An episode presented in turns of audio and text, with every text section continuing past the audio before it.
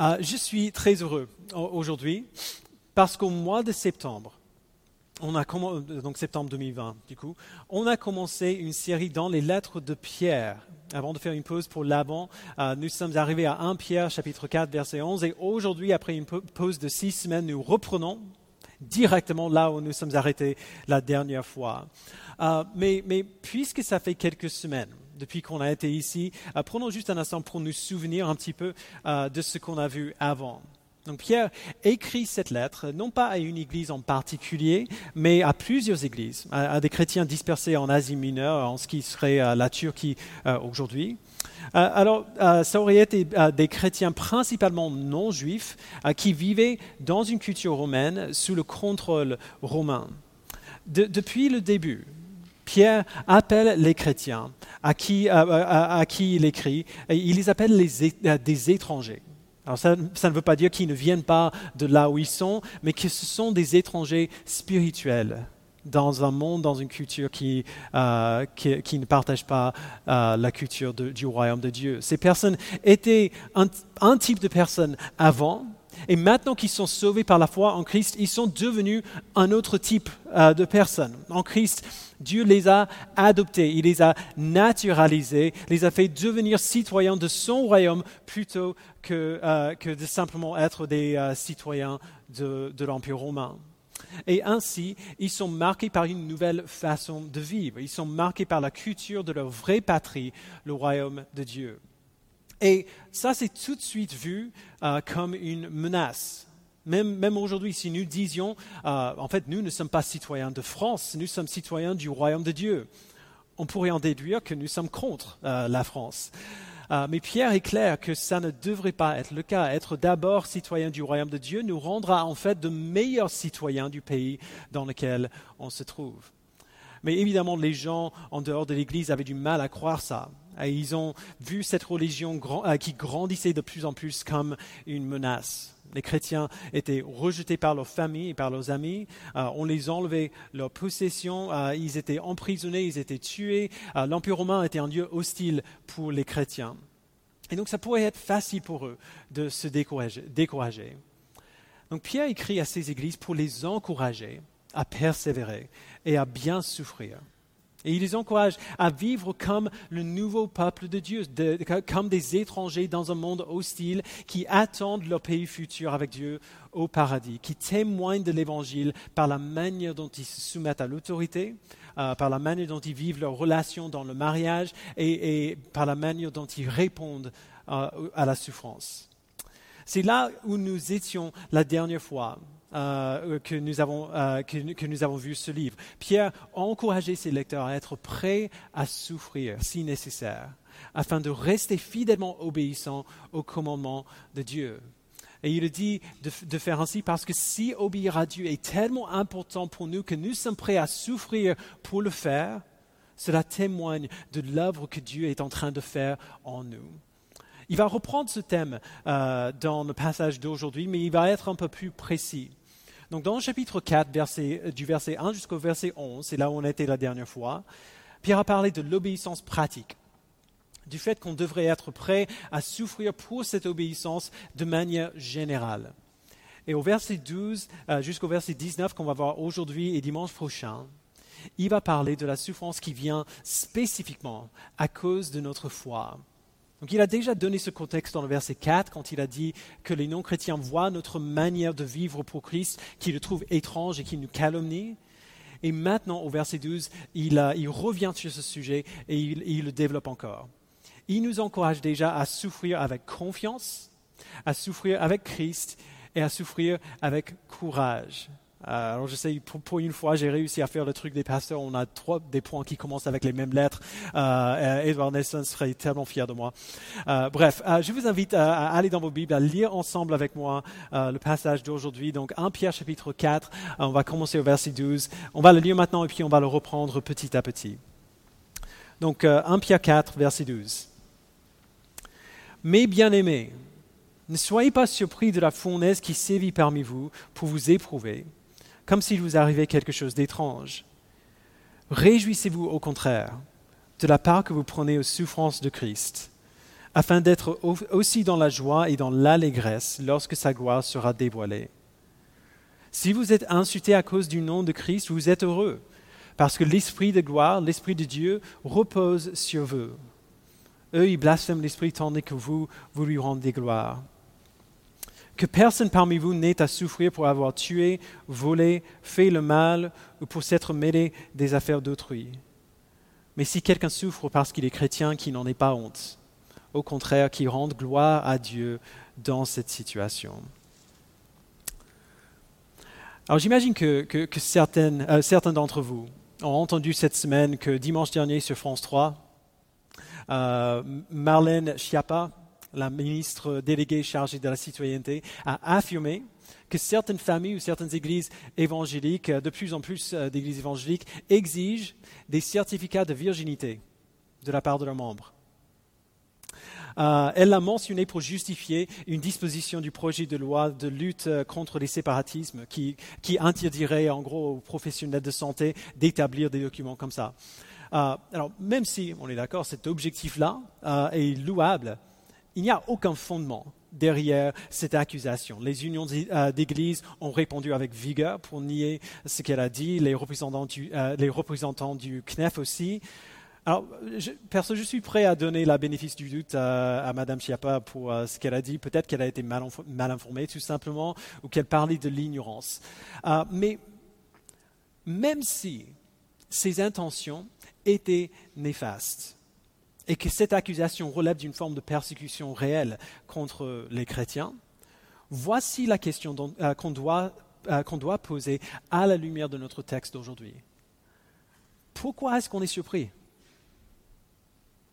Pourquoi euh, est-ce que, ce serait surprenant? Pourquoi est-ce qu'on serait étonné d'être le sujet d'un mensonge ou d'une euh, rumeur comme ça? Pierre nous a dit clairement qu'on devrait s'attendre à ça. Verset 12 encore. Il dit, mes bien-aimés, ne soyez pas surpris de la fournaise qui sévit parmi vous pour vous éprouver comme si vous arrivait quelque chose d'étrange. Euh, ce qui s'est passé cette semaine, ou, la semaine dernière plutôt, il y a une semaine, ce n'est pas inattendu. Ce n'est pas étrange.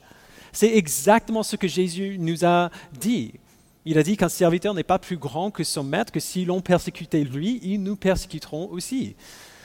C'est ça la réaction normale d'un monde incrédule à l'évangile de Christ. C'est comme ça que ça marche. Mais ce n'est pas tout. Pierre va plus loin encore.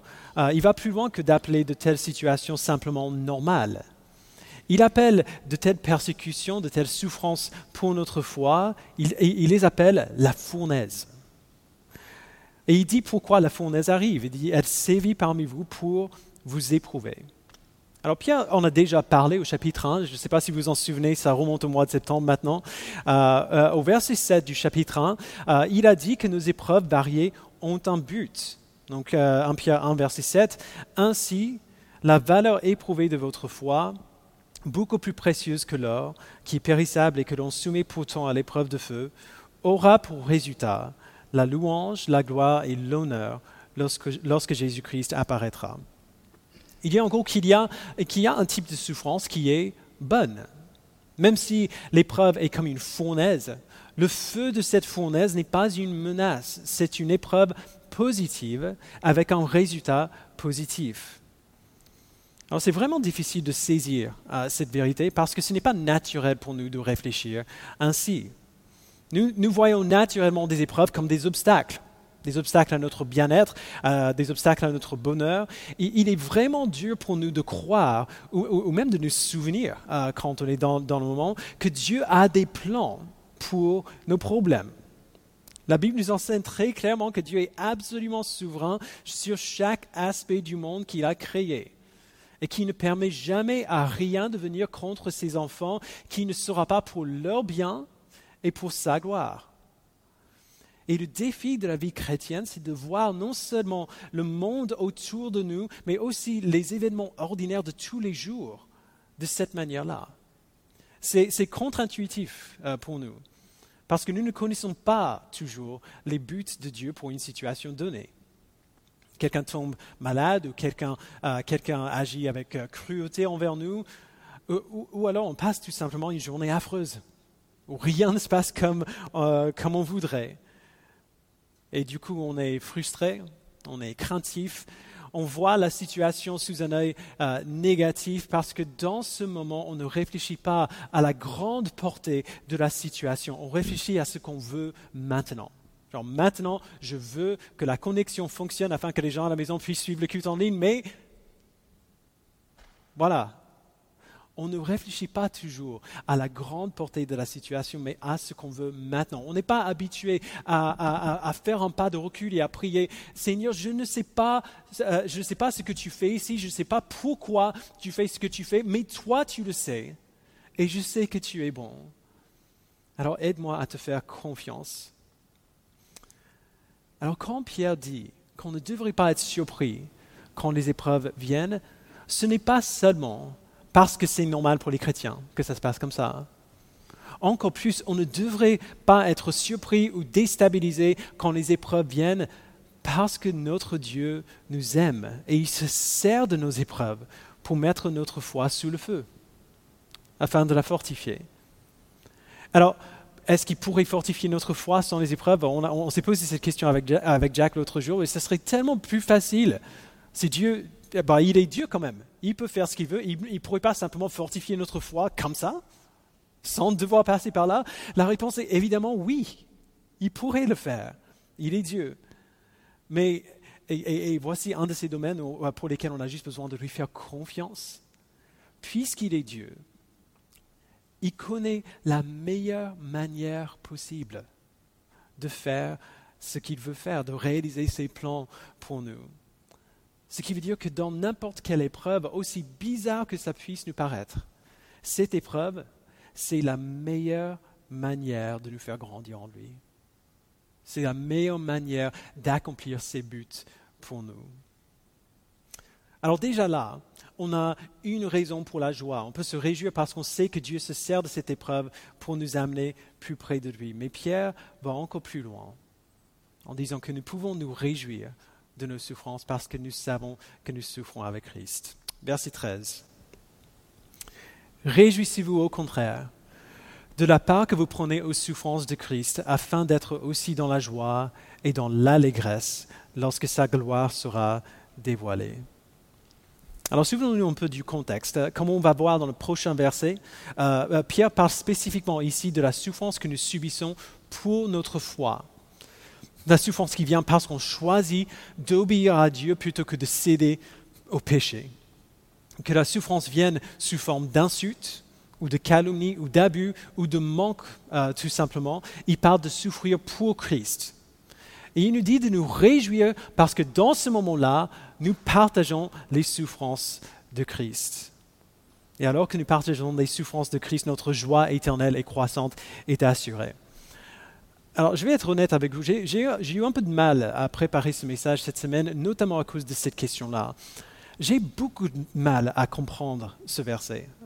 Euh, pas, ce qu'il veut dire, mais juste la logique derrière. Genre, j'ai lu ma Bible. Je sais comment Christ a souffert. Je ne veux vraiment pas souffrir, souffrir comme ça. Je n'ai pas envie de partager ses souffrances. Je n'ai pas envie de passer par la même chose que lui ça ne me semble pas vraiment logique au premier abord que partager les souffrances de Christ m'apporterait la joie. Quand même, il a bien souffert. Mais la Bible témoigne que c'est bel et bien le cas. Dans Acte 5, par exemple, quand les apôtres se font arrêter et sont menacés par les chefs religieux, qu'est-ce qu'on voit? Acte 5, verset 40, ils appelèrent les apôtres, les firent fouetter leur interdire de parler au nom de Jésus et les relâchèrent. Les apôtres quittèrent le Sanhédrin, joyeux d'avoir été jugés dignes d'être maltraités pour le nom de Jésus. Romains 5, verset 3, bien plus, nous sommes fiers même de nos détresses, sachant que la détresse produit la persévérance, la persévérance, la victoire dans l'épreuve, et la victoire dans l'épreuve, l'espérance. Or, l'espérance ne trompe pas, parce que l'amour de Dieu est déversé dans notre cœur par le Saint-Esprit qui nous a été donné. Colossiens 1, chapitre, euh, euh, chapitre 1, verset 24, l'apôtre Paul dit, Je me réjouis maintenant de mes souffrances. Donc il est en prison. Il est, il est poursuivi et persécuté sans cesse. Je me réjouis maintenant dans mes souffrances pour vous et je supplée dans ma vie à ce qui manque aux peines infligées à Christ pour son corps, c'est-à-dire l'Église. Hébreux chapitre 10, verset 32. Souvenez-vous des premiers jours. Après avoir été éclairés, vous avez supporté un grand et douloureux combat. Tantôt vous étiez publiquement exposés aux injures et aux persécutions. Tantôt vous vous montriez solidaire de ceux qui se trouvaient dans la même situation. En effet, vous avez eu de la compassion pour moi dans ma prison. Et vous avez accepté avec joie qu'on prenne vos biens sachant que vous aviez au ciel des richesses meilleures et qui durent toujours. Et il y a beaucoup d'autres exemples qu'on pourrait donner euh, qui disent la même chose. Alors pourquoi? Pourquoi est-ce que ça, ça, arrive comme ça? Pourquoi est-ce que souffrir pour Christ, souffrir avec Christ, produirait de la joie en nous? En fait, la raison est similaire à celle euh, qu'on a vu avant dans 1 Pierre chapitre 4, versets 1 et 2. Euh, je ne sais pas si vous vous en souvenez. Pierre a dit que celui qui a souffert dans son corps en a fini avec le péché. Le fait qu'on soit prêt à souffrir euh, pour persévérer dans l'obéissance nous donne la confiance que Dieu est vraiment à l'œuvre en nous, que nous mettons vraiment notre péché à mort. Parce qu'on voit que la mise à mort de notre péché est plus importante pour nous que ne pas souffrir. De manière similaire, notre souffrance pour Christ et avec Christ produit de la joie en nous parce qu'elle nous donne encore plus de preuves que nous sommes bel et bien unis à lui, qui nous a ramenés dans, sa vie. Euh, quand, on parle de ce que ça veut dire d'être unis à Christ, on en a parlé dimanche dernier d'ailleurs, on répète souvent ce qu'on a euh, ce qu'on a dit quand on s'est fait baptiser, que nous sommes unis à lui dans sa mort et dans sa résurrection, et c'est vrai. Mais l'union avec Christ signifie aussi l'union avec lui dans sa vie, dans la vie qu'il a vécue. Quand, on est uni à Christ, on est uni à lui dans la manière dont il a vécu sa vie sur cette terre. Sa façon de vivre devient notre façon de vivre. Et la vie de Christ sur cette terre a été marquée par la souffrance pour la justice. Il y aura des moments de notre vie où ce sera, bien, ce sera de plus en plus évident que nous vivons comme Christ a vécu. Euh, je n'oublierai jamais euh, d'une période précise de mon adolescence, euh, j'avais 14 ou 15 ans, où les gens commençaient pour la première fois à porter des bracelets avec les lettres WWJD dessus. What would Jesus do? Qu'est-ce que Jésus ferait à ma place pour vous qui n'aimez pas l'anglais? Euh, euh, alors j'ai pas mal de problèmes. Euh, donc, si vous ne savez pas, on portait ces bracelets pour nous rappeler à n'importe quel instant, quand on était devant une décision qu'on devait prendre, à nous poser la question de qu'est-ce que Jésus ferait à ma place et de faire, de faire ce, qu'on dirait en réponse à cette question. Alors, j'ai pas mal de problèmes avec avec les manières variées dont on répond parfois à cette question-là. Euh, une réponse fréquente que j'ai entendue aux US, euh, c'était qu'est-ce que Jésus, euh, genre imagine que tu es à la fête, une fête avec des amis, qu'est-ce que Jésus ferait à ta place? Eh bien, il ne boirait certainement pas cette boisson alcoolisée. Alors, comme modération et à l'âge légal, probablement que si. Genre, c'était quoi encore son premier miracle? Changer l'eau en vin. je pense que faites de, la bonne manière, de la bonne manière euh, et, euh, il, n'aurait pas trop de soucis avec ça. Mais disons qu'on peut avoir des réponses variées à cette question selon un peu qui on est, notre arrière-plan et notre éducation. Mais quand même, même si essayer de répondre à cette question peut être compliqué, la question en elle-même est quand même une très bonne question. Parce que dans plusieurs situations, euh, on ne sait pas ce qu'il ferait. Genre, est-ce que Jésus jouerait aux jeux vidéo? Certainement pas tous, mais genre Super Mario, ça va? J'imagine que pourquoi pas. Mais pour tout ce qu'on ne sait pas, concernant la manière dont Jésus ferait, euh, ce que Jésus ferait à notre place dans n'importe quelle situation, pour tout ce qu'on ne sait pas, il y a beaucoup quand même, et beaucoup de choses quand même qu'on sait. Il y a des réponses à cette question qu'on trouve dans la parole. Dans les évangiles, nous voyons des exemples très clairs de l'éthique de Christ, ce que Christ considère bon et juste et saint et ce qu'il considère péché. Et dans les lettres du Nouveau Testament, on voit encore plus d'exemples.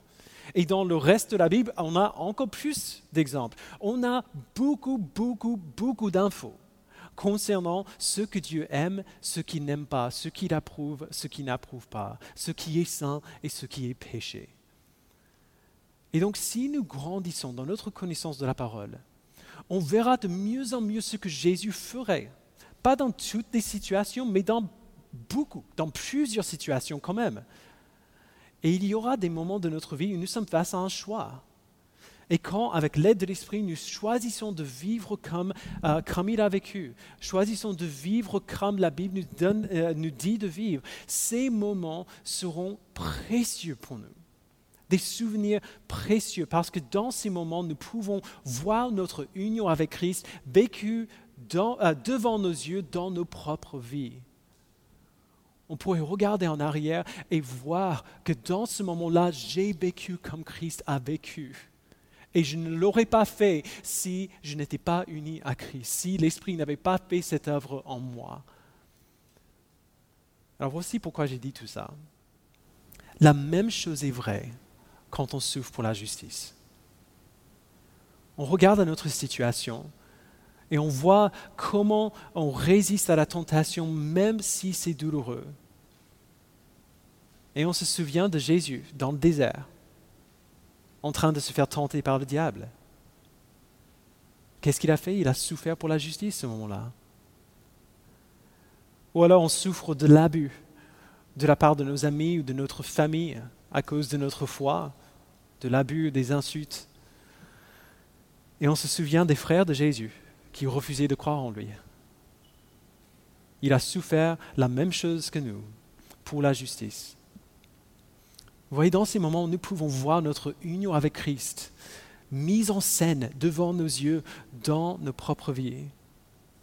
Et les souvenirs de ces moments sont précieux pour nous parce que ce sont des moments où notre foi est, est confirmée et les promesses de Dieu accomplies, des moments réjouissants quand nous pouvons voir la vie de Christ à l'œuvre dans nos propres vies à nous. Et puis après, Pierre nous dit de nous réjouir de la part que nous prenons aux souffrances de Christ, afin d'être aussi dans la joie quand sa gloire sera dévoilée. En gros, si nous pouvons nous réjouir maintenant, alors que nous souffrons pour notre foi, combien de plus est-ce qu'on va se réjouir lorsque Christ reviendra, lorsque nous verrons sa gloire de nos yeux avec toutes ses souffrances abolies, mises de côté? Lorsque la raison pour laquelle nous vivons sera enfin visible devant nos yeux sans obstacle et sans filtre. Alors, juste pour rappel, Pierre nous dit de nous réjouir de la part que nous prenons aux souffrances de Christ afin d'être aussi dans la joie quand sa gloire sera dévoilée. Si nous nous réjouissons maintenant dans cette vie, combien est-ce qu'on va se réjouir euh, encore plus lorsque Christ reviendra, quand on va voir sa gloire de nos yeux? C'est ça que Pierre dit, il donne un exemple concret dans le verset qui suit, au verset 14, lisons. Si vous êtes insulté à cause du nom de Christ, vous êtes heureux parce que l'Esprit de gloire, l'Esprit de Dieu repose sur vous. Alors c'est un bon exemple qu'il donne. Parce que euh, les insultes, c'est probablement la forme de persécution la plus commune qu'un chrétien peut endurer dans n'importe quelle culture. Genre ça, a toujours été le cas. Les chrétiens se sont toujours fait insulter euh, pour leur foi depuis le tout début. Se faire insulter à cause de notre foi en Christ est douloureux. C'est douloureux d'être rejeté et calomnié euh, par d'autres, même si on ne les connaît pas. Genre même si, même si euh, on a toutes des raisons pour croire que la personne qui nous insulte et euh, dit, n'importe quoi, c'est juste un fou, ça fait quand même mal. Ce n'est jamais agréable. C'est encore plus douloureux si le rejet vient des gens à qui nous sommes proches, quand les insultes viennent de la part de la famille ou des amis. Et malheureusement, ça arrive bien, bien souvent. Pardon. Mais aussi là, même si les insultes viennent de la part des gens qu'on connaît, qu'on estime, qu'on aime, il y a une bénédiction qui se trouve dans cette douleur. Au verset 13, euh, euh, c'était la bénédiction de prendre part aux souffrances de Christ. Ici, au verset 14, c'est la bénédiction de l'Esprit de Dieu qui repose sur nous. Alors, ce sujet est compliqué, on n'a pas le temps euh, d'aller en plein de détails ici. quand Pierre dit que l'Esprit de gloire, l'Esprit de Dieu repose sur vous, il parle d'une plénitude particulière de la présence de l'Esprit dans nos vies, pour nous donner de la force dans ces moments euh, d'épreuve. Alors ça, ne veut pas dire évidemment que la souffrance en elle-même euh, nous donne en quelque sorte plus d'esprit, plus l'esprit de Dieu. On ne veut pas chercher la souffrance pour avoir plus, euh, plus de lui. Mais la simple réalité, c'est que dans les moments où on souffre pour Christ, on arrive à un point où on n'a pas d'autre recours que lui. Il est, lui, c'est la seule aide que nous avons. Souffrir pour lui nous oblige à lui faire confiance, à demander son aide, à nous soumettre à son aide quand il veut nous la donner et comment, à croire qu'il est là même si nous n'en avons pas l'impression. Et le résultat, de tout ce travail qu'on doit faire en nous-mêmes quand on souffre pour lui, c'est que nous grandissons dans notre foi. L'Esprit se manifeste dans notre vie de manière particulière qu'on n'avait pas connue avant. La, question c'est à quoi est-ce que ça ressemble? Qu'est-ce qui se passe? Comment est-ce qu'on le voit? À quoi ressemble l'esprit qui repose sur le peuple de Dieu dans le contexte particulier de la souffrance pour Christ? Pierre va répondre à cette question, mais il va le faire un peu bizarrement. Il va y répondre en soulignant un contraste euh, qui est quand même très important. Verset 15. Que personne parmi vous n'ait à souffrir pour avoir tué, volé, fait le mal ou pour s'être mêlé des affaires d'autrui. Alors, pour dire très simplement, ce n'est pas la souffrance en elle-même qui procure cette bénédiction de l'esprit. Et il y a une bonne souffrance et il y a une mauvaise souffrance. Donc c'est quoi la mauvaise souffrance? La mauvaise souffrance, c'est la souffrance qui vient à cause de notre péché. C'est la souffrance qui, décourage dans le verset 15. Euh, euh, ne souffrez pas pour avoir tué, volé, fait le mal ou s'être mêlé des, affaires d'autrui. Euh, autrement dit, ne faites pas ça. le péché va vous faire souffrir, ne péchez pas. C'est plutôt simple. Si tu mets les affaires des autres de manière malsaine, ils seront blessés, ils garderont rancune contre toi, la relation sera brisée, ça va te faire mal tu tues quelqu'un, tu vas en prison, tu vas souffrir en prison. Euh, vous, voyez, un peu comment ça marche. Ça, ce n'est pas une souffrance utile. Les conséquences du péché mènent inévitablement à la souffrance et ces souffrances plongent des gens dans le désespoir plutôt que de les pousser à espérer en Dieu. Donc, si ça c'est la mauvaise souffrance, qu'est-ce que la bonne souffrance? Eh bien, c'est ce dont on parle depuis, euh, depuis le début. La souffrance pour Christ, prendre part à ses souffrances, souffrir l'insulte, l'abus ou la calomnie à cause de ton obéissance au commandement euh, de Dieu. Ce genre de souffrance nous apporte la joie dont il a parlé dans le verset 13 et la bénédiction de l'Esprit dont il a parlé dans le verset 14. Mais ici, après, au verset 16, Pierre nous dit comment cette bénédiction se voit à l'extérieur. Et il le décrit de manière très intéressante. Lisons-le encore, verset 16. Mais si quelqu'un souffre parce qu'il est chrétien, qu'il n'en ait pas honte, au contraire, qu'il rende gloire à Dieu dans cette situation. Alors on pourrait facilement passer à côté de ce qu'il dit là si on lit un peu trop vite. Il dit, si quelqu'un souffre parce qu'il est chrétien, c'est vraiment important qu'il utilise ce mot chrétien dans ce verset. Parce qu'à chaque fois, à, chaque fois que ce mot est utilisé dans le Nouveau Testament, en dehors de ce verset, le titre chrétien, c'est une insulte. Le mot chrétien est employé par les ennemis de l'Église pour se moquer d'eux. Euh, euh, le verset 16, c'est la seule exception à cela dans toute la Bible. Le mot chrétien veut dire quelqu'un qui suit Christ. Et Christ n'était pas très apprécié à l'époque. Donc les ennemis de Dieu commençaient à se servir de ce titre pour désigner de manière dénigrante les, euh, euh, ceux, qui suivaient Jésus-Christ. Les, chrétiens, c'était des gens, ils les voyaient comme des gens radicalisés, dangereux, des gens bizarres qui suivaient un insurrectionnaliste raté. Alors du coup, regardez à ce que Pierre fait. La seule fois de la Bible où on le voit, il prend ce terme insultant et il se le réapproprie. Il dit, OK, il nous appelle des chrétiens, des gens qui suivent Christ. C'est vrai. Nous sommes des gens qui suivent Christ. Alors, s'ils vont nous appeler comme ça, si c'est ça qu'ils pensent de nous, montrons-leur ce à quoi ça ressemble de suivre Christ. Montrons-leur ce que c'est que, de vivre pour lui, que d'être vraiment un chrétien.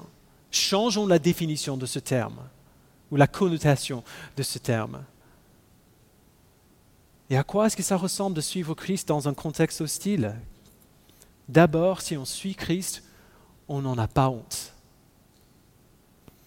C'est difficile parce que la honte, c'est le but des insultes. Et parce qu'au plus profond, quelque part, nous avons, euh, nous avons adopté l'idée que nous devrions avoir honte. Alors que, que, nous devrions être embarrassés, gênés. Alors il faut faire attention ici. Si vous avez déjà ressenti cette honte d'être chrétien dans le passé, vous n'êtes pas seul. Moi aussi, euh, je l'ai ressenti. On, l'a tous ressenti à un moment ou à un autre. Si vous avez négligé de partager de l'évangile parce que vous étiez embarrassé, vous n'êtes pas seul. Nous, l'avons tous fait à un moment ou à un autre, d'une manière ou d'une autre. Cette honte est naturelle. L'apôtre Paul nous avertit clairement dans 1 Corinthiens euh, euh, chapitre 1 verset 18 que l'évangile sera perçu comme du n'importe quoi par ceux qui périssent. Alors si nous partageons l'évangile, il y aura toujours des gens qui nous trouveront stupides. Et personne n'aime qu'on nous trouve stupides. Mais si nous considérons, même, même un instant, la nature de la bonne nouvelle de l'Évangile, nous verrons le fait d'avoir honte pour notre foi comme la folie épique qu'elle est. Le fait d'avoir honte pour notre foi, c'est ça qui est du grand, grand n'importe quoi. L'évangile, c'est la bonne nouvelle du Dieu de toutes choses qui prend sur lui-même l'humanité que lui, il a créée, qui marche parmi les êtres pécheurs sans devenir pécheurs comme nous, qui non seulement ne déverse pas sur nous la colère que nous méritons, mais qui prend notre péché sur lui-même et qui absorbe cette colère en lui-même, qui nous promet une récompense éternelle et glorieuse pour la foi qu'il nous a donnée il n'y a aucune meilleure nouvelle que celle-ci. Est-ce que les gens avaient honte lorsque Paris a été libéré de euh, l'occupation nazie pendant, la Deuxième Guerre mondiale? Est-ce qu'ils marchaient dans la rue tout, euh, genre, tout gênés en essayant euh, de cacher le fait que maintenant ils étaient libres? Non. Ils, sont sortis en masse sur les Champs-Élysées pour célébrer ensemble devant tout le monde parce qu'ils avaient reçu une si bonne nouvelle. Nous sommes libres maintenant. Il n'y a aucune raison d'avoir honte. L'évangile est tout le bien. Tout le bien que Dieu a prévu quand il a créé le monde, résumé en une histoire. C'est la restauration de ce qui a été brisé. C'est la révélation de ce qui était caché. C'est le rapprochement de ce qui était éloigné avant. C'est l'unité là où avant il n'y avait que la division. C'est la guérison là où avant il y avait la maladie. C'est la joie là où avant il y avait la tristesse. Si seulement nous prenions le temps de nous souvenir de pourquoi nous sommes chrétiens, ce qu'est l'Évangile, non seulement nous n'aurions pas honte, nous serions courageux. Nous serions heureux de partager cette bonne nouvelle. Nous serions audacieux. Nous n'hésiterions pas un seul instant à proclamer la gloire de Dieu parce que rien au monde ne peut égaler l'importance et la joie de cette bonne nouvelle. Et c'est précisément cela, la deuxième marque d'un chrétien selon Pierre. Mais si quelqu'un souffre parce qu'il est chrétien, qui n'en est pas honte, au contraire, qui rende gloire à Dieu dans cette situation. Si vous êtes chrétien, alors montrez-leur ce que c'est que de suivre Christ. Non seulement euh, il n'y a pas honte, il n'y a aucune honte à, voir, mais à la place de la honte, on voit une célébration courageuse de la gloire de Dieu manifestée en Jésus-Christ. Voyez comment cela frustre les plans de ceux qui nous insultent et nous persécutent? Leur but est de nous faire honte et ça ne marche pas. Leur but est frustré. Notre but, par contre, de glorifier le Dieu qui nous a sauvés, reste intact. Plutôt que de renoncer au nom pour lequel on est persécuté, on célèbre. Voici Paul et Silas qui chantent des cantiques en prison. Voici Étienne qui prêche l'évangile juste avant de se faire tuer. Voici Christ qui prie pour le pardon de, euh, ceux qui l'ont crucifié. Imaginez ce que ce serait d'être un des persécuteurs dans ce contexte-là. Si vous insultez quelqu'un comme, euh, euh, comme ça, vous n'avez que deux possibilités. Soit vous persistez et vous, et vous refusez de voir ce qui est juste devant vos yeux parce que vous n'arrivez pas à le comprendre. Ou alors vous devez arrêter et dire, ces gens voient quelque chose que je ne vois pas et j'ai envie de le voir. Alors permettez-moi de terminer en, en revenant sur ce qu'on a vu dans tout le chapitre 4 jusqu'ici. Je sais que plusieurs d'entre vous entendent euh, ce que je dis aujourd'hui et vous vous dites, tout ça ne veut rien dire pour moi. ça ne me dit rien du tout. Parce que vous allez bien. Vous vous sentez bien. Personne ne vous persécute euh, pour votre foi. Vous avez grandi dans une famille où, euh, c'est ça qu'on fait. on, va à l'église, on prie ensemble, on lit la Bible. Tout le monde dans la famille est chrétien, tous vos amis sont chrétiens.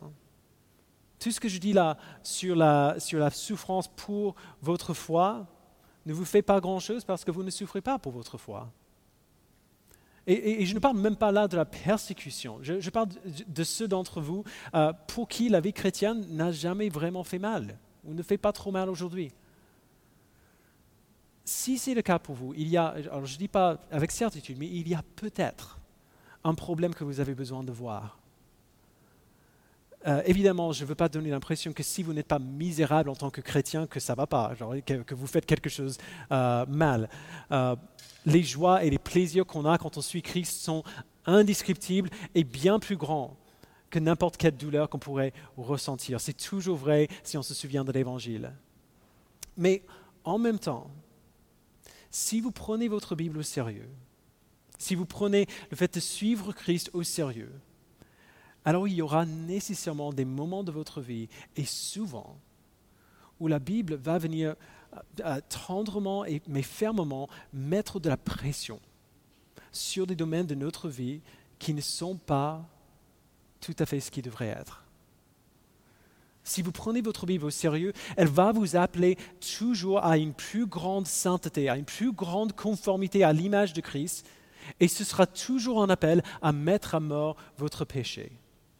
Mettre à mort notre péché, ça fait mal. C'est douloureux. C'est merveilleux, mais c'est douloureux. Alors demandons-nous ce matin, quel domaine de ma vie chrétienne sont un peu douloureux pour moi? Dans quel domaine est-ce que Dieu m'appelle à, changer à la lumière de ce que j'ai vu dans sa parole? Si vous ne trouvez aucune réponse à cette question, alors soit vous ne lisez pas votre Bible, soit ne vous suivez pas vraiment Jésus-Christ. Si c'est vous, euh, si c'est vous et vous n'avez pas, genre, il n'y a aucun domaine de votre vie que vous voyez dans lequel Dieu a besoin de travailler, alors du coup, mettez-vous à genoux et criez à Dieu de vous parler, de vous montrer par son esprit et par sa parole les domaines de votre vie où vous donnez encore au péché le dernier mot. Demandez-lui de réveiller en vous un désir nouveau, de lire sa parole, d'entendre sa voix et de lui obéir. Parce que si on le fait, il y aura toujours, toujours, jusqu'à notre mort, au retour de Christ, il y aura toujours des domaines de notre vie que Dieu est en train de travailler. Et pour vous qui pouvez tout de suite dire, je, sais, de quel domaine tu parles. quels, sont les domaines de ma vie qui sont douloureux pour moi, dans lesquels Dieu travaille, je le sais tout de suite. Je veux suivre Christ, mais, mais il y a, ce domaine de ma vie est en train de me tuer. J'ai beaucoup de mal à ne pas céder à, ce péché. Si c'est vous, il y a une bonne nouvelle ici. La, première étape, c'est fait. La première étape, euh, c'est de savoir qu'il y a un besoin. L'Esprit l'a déjà indiqué du doigt en disant, là, là, voilà le domaine, voilà le besoin. Alors du coup, écoutez à ce que Pierre dit. Priez que Dieu vous convainque qu'il y a de la joie dans la douleur que vous êtes en train de ressentir. Qu'il y a un but derrière cette lutte. Qu'il y a de la joie qui vient dans la souffrance. Pas malgré la souffrance, mais dans la souffrance. Demandez-lui de vous convaincre que votre souffrance, à cause de votre lutte avec le péché, vous montre que le coup mortel contre le péché a déjà été asséné. Demandez-lui de vous aider à vous réjouir de la part que vous prenez aux souffrances de Christ, afin d'être aussi dans la joie et dans l'allégresse quand, sa gloire sera dévoilée. L'été dernier, euh, Loane, les enfants et moi, nous sommes allés dans les Alpes, près de la frontière italienne. On a fait huit heures en voiture. Les parents, vous le savez, huit heures en voiture avec deux enfants, dont un tout petit, n'est pas drôle. Jack, ça va, 8 heures en voiture, il, euh, il bouquine, il écoute la musique, ça va. Mais Zadie, oula, c'était chaud. 8 heures en voiture avec des enfants n'est pas marrant. Et donc, pourquoi on le fait? Parce qu'on sait que la joie, des, la Alpes nous attend. On sait où on va. On sait vers où on, on, chemin. On sait qu'il y aura de la joie à cause de ce qu'on endure. Et quand on sait que ce qu'on endure va procurer de la joie pour nous, eh bien, on endure. On le supporte, on persévère. Parce que la joie qui nous attend est infiniment plus grande que la douleur qui nous accable maintenant. Donc regardez au trésor qui vous attend et souffrez bien. Ne, euh, ne vous renoncez pas. Ne renoncez pas. Continuez, persévérez dans votre lutte.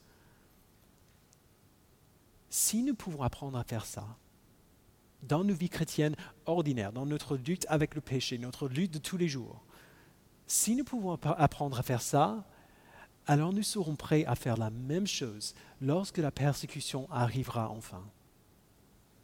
Quand la persécution commence, qu'est-ce qu'on va faire? On va leur montrer à quoi ressemblent les chrétiens. On n'aura pas honte, mais on glorifiera Dieu au nom de Christ pour la même raison, parce qu'en faisant ainsi, nous prenons part aux souffrances de Christ, afin d'être aussi dans la joie et dans l'allégresse lorsque sa gloire sera dévoilée. Je vous invite à, prier avec moi. Père, nous te remercions pour ton Fils qui a souffert pour nous. À vrai dire, pour ton Fils qui a souffert pour toi. Il a souffert pour te rendre gloire dans sa vie, pour te rendre gloire comme personne d'autre n'a pu le faire avant, ni depuis. La gloire d'une vie sans péché, une vie parfaitement sainte. Il a vécu et il a souffert pour toi. Il a aussi souffert pour la joie qui lui était réservée la joie d'accueillir son épouse, son peuple, rendu parfait, purifié de tout péché, qui le glorifiera pour toute l'éternité. Père, il n'y a rien de meilleur que de marcher dans les traces de Jésus-Christ, que de suivre dans ses pas. Même si cela nous fait mal, même si on doit souffrir pour le faire, la joie qui nous est réservée à cause de ce qu'on endure pour lui est infiniment plus grande que la douleur qu'on subit aujourd'hui. Alors je prie, Père, que tu nous donnes de t'obéir de t'obéir, et même au, même au prix de notre douleur. Même si cela nous coûte, même si cela nous fait mal. Afin qu'on puisse avoir une preuve tangible devant nos yeux de, de l'œuvre que tu es en train de faire en nous. Fais en sorte, Père, que cette lutte avec le péché soit une habitude tellement ancrée dans notre vie que le jour où on sera insulté, persécuté, calomnié pour le nom de Christ, le réflexe de souffrir pour toi sera tellement, euh, sera tellement immédiat euh, qu'on ne va même pas hésiter. On n'aura pas honte, mais on te glorifiera. Fais ça en nous, Père. Nous avons besoin de toi et nous avons confiance que tu fais cela en nous, alors que nous vivons pour toi. Merci, au nom de ton Fils, nous le prions. Amen.